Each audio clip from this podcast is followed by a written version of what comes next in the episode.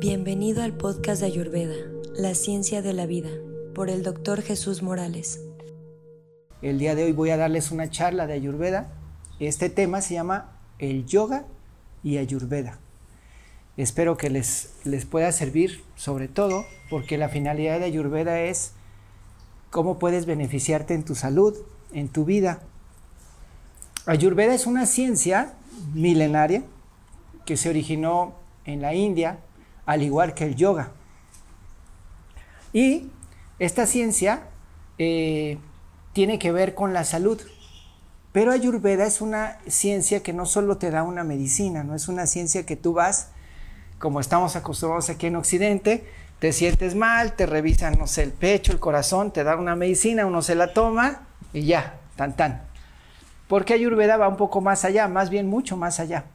Ayurveda estudia tus horas de sueño, Ayurveda estudia tu actividad física, Ayurveda estudia el lugar en donde vives, la temperatura del lugar en donde vives, las estaciones del año, la cantidad de horas que haces ejercicio, que duermes, que hablas, el tiempo que estás trabajando. Y todo eso tiene que tener una armonía con tu constitución. Todos nosotros tenemos elementos y de acuerdo a los diferentes elementos tenemos constituciones.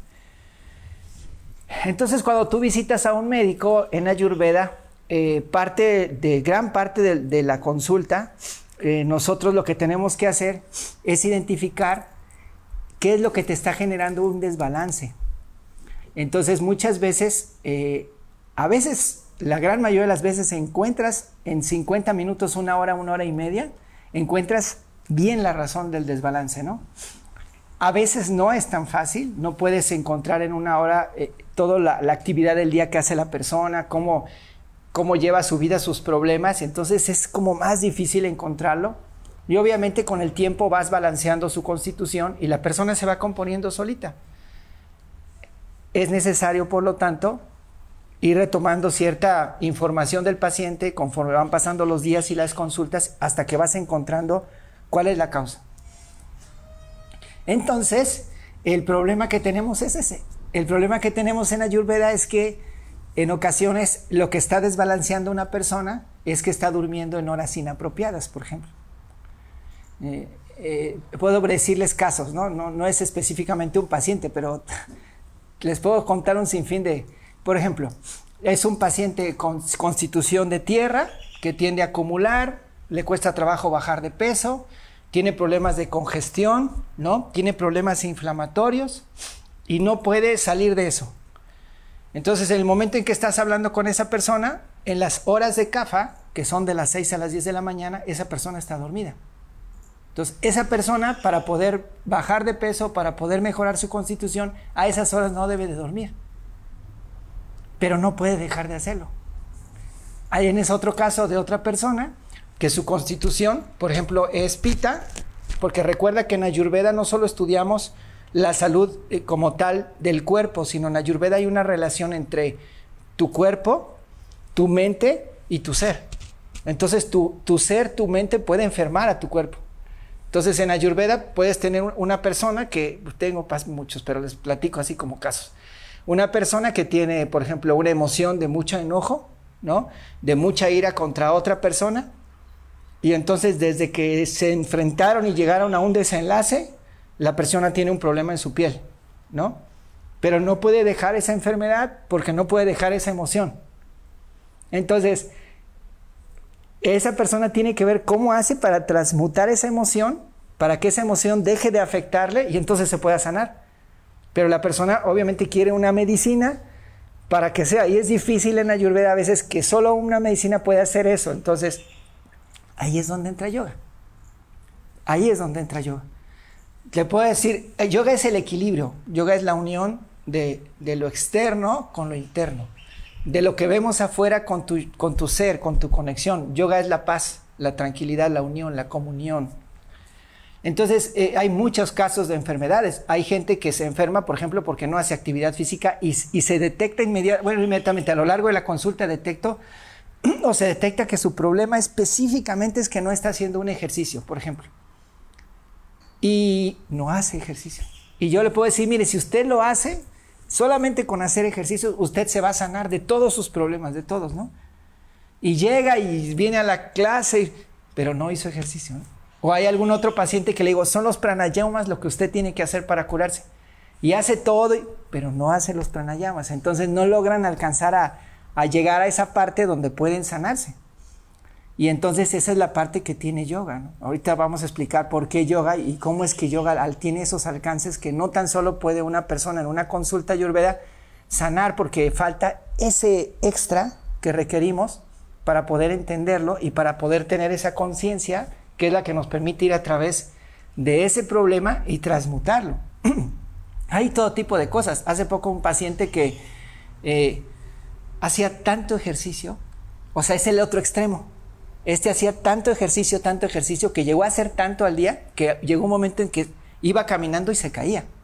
O sea, su cuerpo ya no tenía la fuerza para mantenerlo porque era tal desgaste de calor y del desgaste físico que producía porque hacía cuatro o cinco pesas, karate, yoga, o sea, en un solo día el hombre, bicicleta, correr, como que no, o sea, se fundía y ya no podía caminar y se caía. Entonces, qué impresionante. Entonces, tenemos que tener un equilibrio. O sea, salud tanto el que no hace nada como el que se excede, ¿no? El que no duerme. Hay personas que duermen muy pocas horas y requieren mayor descanso, pero no pueden dejar de descansar. Doctores, que si yo, si yo dejo de trabajar, pues entonces en la casa no hay quien haga esto y esto y tengo que pararme temprano. Y entonces esa, esa persona se sacrifica, trabaja además, no descansa y entonces se enferma, ¿no? Entonces, eh, puedes encontrar cuál es la solución, pero si tú no trabajas en esa parte, no va a haber sanación, ¿no? Esa Ayurveda eh, es una ciencia que te va a ayudar a darte un estilo de vida y te va a decir que lo que, es lo que armoniza contigo. Pero es importante que la persona lo alcance. Eh, hace, poco, hace un tiempo tuve un paciente que me dijo, mire, yo con tal de curarme, hago lo que usted me diga, pero de veras, le digo, de veras, digo, porque sí se puede curar, ¿eh? No, no. Yo estaba convencido porque tiene muchas características. Esa paciente tenía muchas características mías. Y yo dije, este es un 5. Y yo le dije, si hace usted de verdad lo que, porque tenía cosas que yo vi en mí, ese paciente así. Y me dijo, sí, doctor, yo lo hago. Le di su receta, le di sus cosas, todo. Me paré al otro día, me tardé todo lo que yo me tardo en hacer mi, mi ejercicio, se lo grabé paso por paso, y le mandé un video así paso por paso al paciente de todas las asanas, todo lo que tenía que hacer de yoga, todas las asanas, todo. Siguió, nos volvimos a ver, me dijo, no, es que no. Le digo, ¿cómo que no has sanado? No, es que fíjate. Le digo, pero has hecho, ha hecho, he hecho todo menos eso que usted me, esos ejercicios. y yo digo, bueno, pues entre mí, yo digo, yo sé que él no cree que yo lo que le estoy diciendo realmente le va a Yo sé que él no lo cree, pero yo sí lo sé. Entonces digo, pues ya ni modo, ¿no? O sea, ya ni modo, o sea, vamos paso a paso Aquí es al revés. Muchas veces el, paciente dice, es que ese doctor no, no, me está, no me está ayudando, ¿no? Y yo a veces, yo entre mí digo, bueno, es que este paciente no, no se está ayudando. Entonces, la ayurveda es mucho el estilo de vida que tú utilizas, o sea, que realmente tomes conciencia y te entregues a hacer un trabajo, una disciplina. Pero ¿cómo lo vas a lograr? Ahí es ahí donde entra yoga.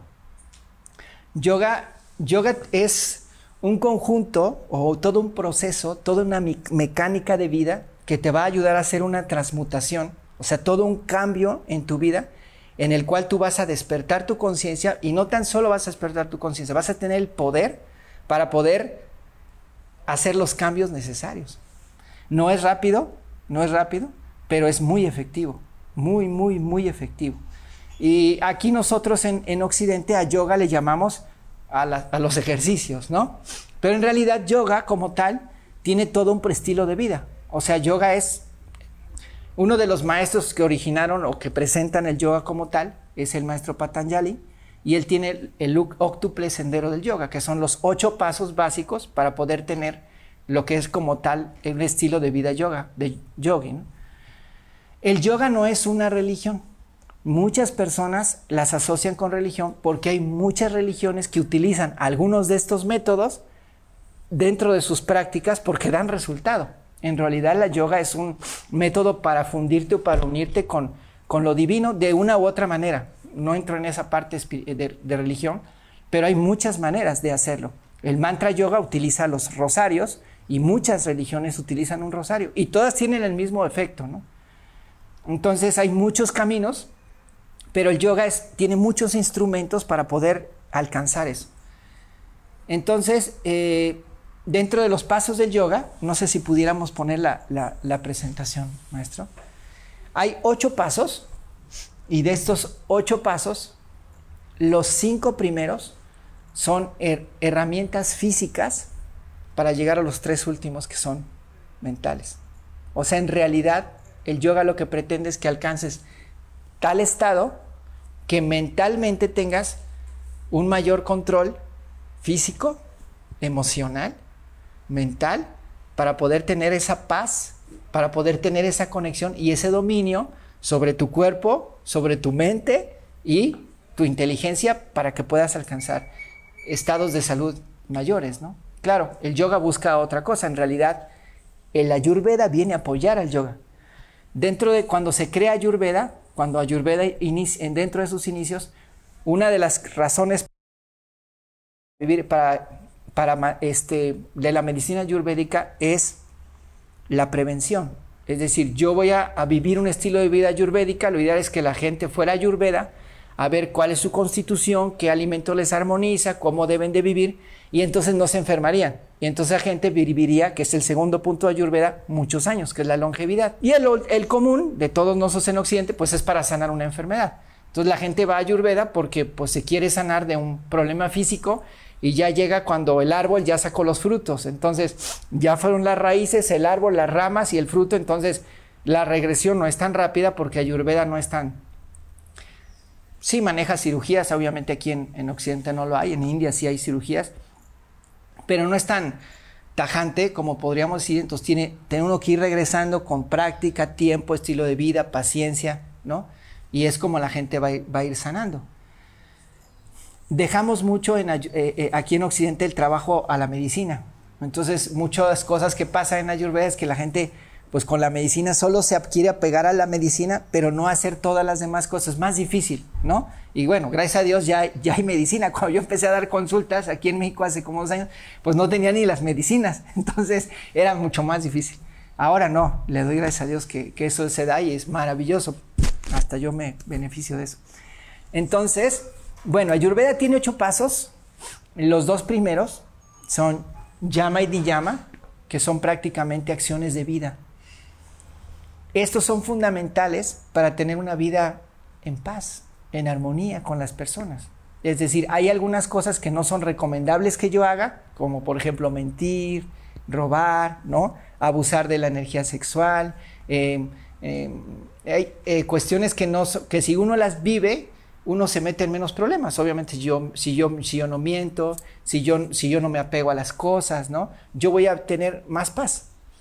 Por otro lado, hay algunas cosas o, acciones que tenemos que hacer, como tratar de estudiar, de, ser, de estudiar algo que nos eleve, de, de ser constantes, de tener voluntad, de sentirnos en paz, en armonía, de poder sentirnos satisfechos con la vida. Y estas cuestiones, tanto llamas y ni llamas, son reglas de vida que nos permiten estar tranquilos. Y si uno lleva esas conductas, pues se va a evitar uno muchísimos problemas, muchísimos. Em, cuando nosotros empezamos a practicar yoga, eh, que es la que nosotros hacemos más en Occidente, que son posturas y movimientos, sí trabajamos con ciertas cuestiones que ayudan a que las personas tengan como más claridad de sus pensamientos.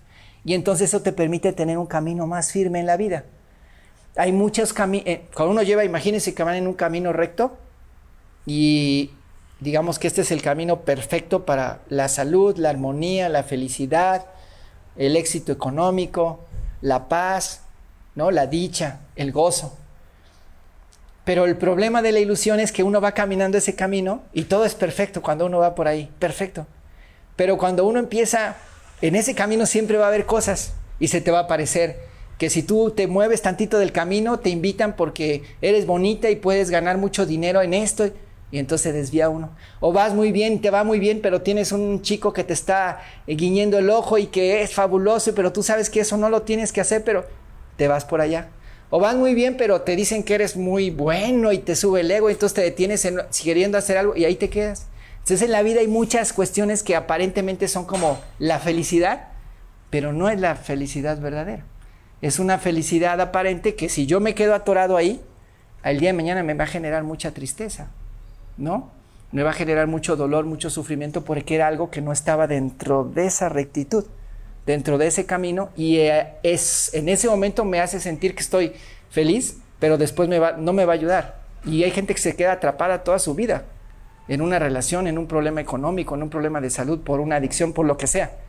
Entonces, el yoga te permite esa claridad que tú puedes decir, pues será lo que será, pero yo ya me di cuenta que eso no me eso realmente es una ilusión. ¿No? Es como cuando veían en las películas así algo como, como muy hermoso, ¿no? Las sirenas que se veían así, que cantan muy bonito y se dejan ir y se atrapan, o, Medusa que tenía y te volteabas y te convierte en piedra, es algo parecido.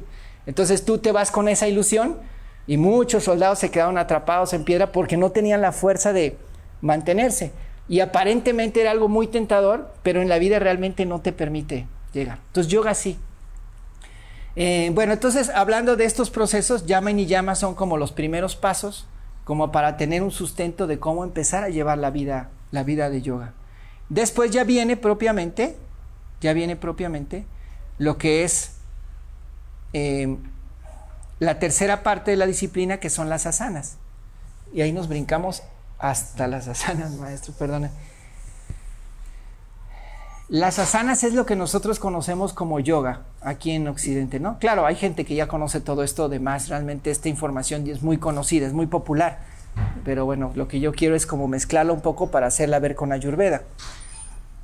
Y las asanas sí tienen como tal una fuerza, tienen como tal un poder.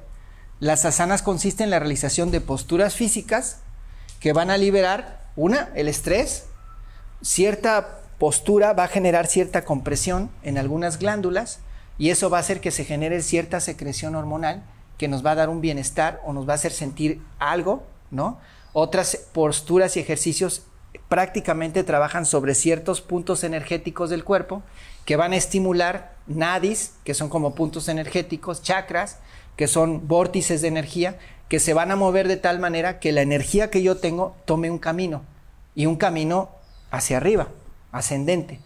Normalmente también es conocido ya de esto de todos, ¿verdad? Que cada chakra tiene un tipo de energía, un tipo de emoción y todos son necesarios que estén en armonía. Pero sí, cuando uno vive de las energías más bajas, pues obviamente lo único que quiero es dormir, comer, tener relaciones, disfrutar demasiado de la comida, disfrutar demasiado del sueño, demasiado de, de muchas cuestiones que no me permiten que las emociones altas, ¿verdad? se desarrollen y entonces yo pueda sentirme eh, de otra manera. Em, las asanas o las posturas nos permiten no tan solo eso, sino también armonizar nuestra constitución en Ayurveda. Hay, asanas, no sé si maestro, si pudiéramos pasar la siguiente. Ahí. Hay asanas que tienen que ver con nuestra constitución. Por ejemplo, en Ayurveda hay siete constituciones, pero las tres básicas son Bata, Pita y Kapha. La constitución bata tiene que ver con el aire y con el éter. Son personas que son más movibles, son personas que son como su mente se mueve mucho, son personas muy activas, hablan mucho, son personas que tienden a, que la mente está moviéndose tanto que tengo más preocupación, más angustia, más, ansiedad, más temor. Pero al mismo tiempo bata también es aire y provoca sequedad. En Ayurveda el colon y la mente tienen una relación directa. Entonces, cuando una persona tiene alto bata, una es que tu constitución sea bata o que tengas un desequilibrio y, en tu vida, aunque tú no seas bata, esté muy alto bata. Entonces, uno de los órganos donde más pega cuando tú eres, tienes esa constitución es el colon. Mucho el estreñimiento, la inflamación, la colitis. Entonces, posturas en las que tú tengas que hacer flexión o presión sobre el área abdominal o la que tocas tus puntas de tus pies, ¿verdad? O que flexionas, hacen una compresión en el colon, en los órganos pélvicos, que son los que más sufren en, la constitución de bata, y uno sale maravillosamente recuperado. Es un masaje, ¿verdad? A las áreas en donde bata tiene cierto compromiso y se va a sentir mucho mejor. Entonces, no tan solo eh, las posturas te van a ayudar a manejar esa, esa, esa energía, no, además te van a ayudar a, equilibrar las cuestiones hormonales, pero también van a ayudar a equilibrar tu constitución. Entonces cada constitución tiene también energías que favorecen, tiene posturas que favorecen a que esa constitución se armonice. No sé si pudiéramos pasar a la siguiente. aquí están obviamente nombradas varias para cada constitución. En el caso de Pita, este, el área de pita es el estómago. Entonces, por ejemplo, una persona que tiene una constitución de pita, lo mejor es la relajación, porque pita tiende a enojarse, a molestarse, ¿no? A irritarse. Entonces, cuando tú eres pita, este tipo de posturas, como esta tan sencilla, como es el chavasana, es maravillosa para pita porque lo ayuda a relajar esa tensión que tiene, ese estrés, ese enojo o ese exceso de calor. Y una clase de yoga, una clase de kundalini yoga, si ustedes se fijan, tiene dentro de su misma clase una relajación. Entonces no tan solo estoy haciendo posturas, sino que también me estoy relajando. Entonces es fundamental este, ciertas posturas que se van haciendo para que la persona pueda tener mayor efecto en ese. Y, después CAFA, que la, constitución de CAFA es el pecho. Entonces, perdón, el área de CAFA, entre muchas otras, es de la parte alta del estómago hacia arriba. Y entonces ellos sufren de muchas cuestiones en su pecho, congestión nasal, flemas. Eh, asma cuando son más pequeños. Y, este tipo de cosas ayuda, hay posturas que favorecen a que CAFA se beneficie, ¿no? Tenga mayor movilidad, eh, entre otras, ahorita pasaremos a hablar de la respiración, pero prácticamente Ayurveda ah, favorece o se ayuda muchísimo con el yoga. Entonces una persona, independientemente de tu constitución, independientemente de tu enfermedad, si tú haces yoga, vas a sanar. ¿Por qué? Porque va a armonizar toda tu energía, vas a armonizar tus constituciones, pues vas a hacer ejercicio, a armonizar tu, circulación, tu corazón, todos tus órganos, van a mejorar tu constitución hormonal, tu cuestión hormonal, van a mejorar tu cuestión energética y además vas a tener una mayor conciencia porque al, moverse hacia arriba, la energía kundalini, los, chakras van teniendo más movimiento, los superiores, porque normalmente siempre vivimos de los de los inferiores, y es a través de posturas, de mudras, de mantras, de respiraciones, que eso se va moviendo, y es cuando entonces nosotros vamos teniendo como, como un despertar como que ahora las cosas las vemos de otra manera y no nos enganchamos tan fácilmente con esa persona que me ofendió, o no me engancho tan fácilmente porque ahorita no tengo dinero, o no me engancho tan fácilmente porque no me siento bien, o no me engancho tan fácilmente porque estoy viendo algo que no me gusta, o no me engancho por esto que estoy sintiendo y ya empiezo a analizar de dónde viene este sentimiento, de dónde viene este problema. Ah, y ya lo empiezo a ver y a encontrar. Antes la gente no lo veía, pero cuando tú tienes yoga, cuando tú practicas yoga, tu estado de conciencia te permite tener mayor claridad. Y entonces tú dices, ah, esto es por esto. Ya me di cuenta. Hay pacientes solitos y lo he, visto que más que nada la gente que tiene un estado de vida de conciencia, ellos más todavía, mucho más, es decir, que son personas que comen más sano, que hacen yoga, etcétera, con mucho mayor facilidad encuentran solitos su problema. O sea, ves que yo le digo, ¿y usted a qué cree que puede hacer? Y hay gente que me dice, pues la verdad no sé, como diciéndome, pues por eso estoy aquí, ¿no? Pero hay gente que hay gente que sí me dice, fíjese que yo creo que es esto. Y sí, clarito, o sea, y decimos, ahí acaba todo, se empezó a ver, acotar, acotar, acotar, y digo, sí, ¿no? Él mismo empieza a darse cuenta, yo lo sé, doctor, pero es que no logro, no logro separarme de esta situación, de esta emoción, o no logro perdonar esto que me hicieron hace muchos años, o no logro este, hacer esto, ¿no? Entonces, es ahí la parte en la, en la que ya la persona con la misma yoga va tomando conciencia y le van cayendo, como dicen aquí en México, les van cayendo los 20. Uno mismo en su disciplina diaria del yoga, los que hacen yoga todos los días, solitos, solitos en una tarde, en un caminar, en un despertar, dicen, esto es lo que me está acabando. O sea, yo tengo que dejar esto o yo tengo que hacer esto, ¿no? Y esa es la gran bendición del yoga. O sea, el yoga te permite entrar a estados de conciencia donde vas teniendo mayor claridad y tú mismo vas discerniendo lo que no te hace bien también. Vas diciendo, no, esto no me hace bien, esto no me sirve, yo quiero llegar allá y nada de esto me está sirviendo. Entonces yo tengo que irlo quitando de mi vida, esto no me va bien y bien, esta relación no me conviene, este horario no me conviene, esto no me ayuda y empieza uno a volverse solito, solito, la persona por su misma conciencia, su propio maestro de vida.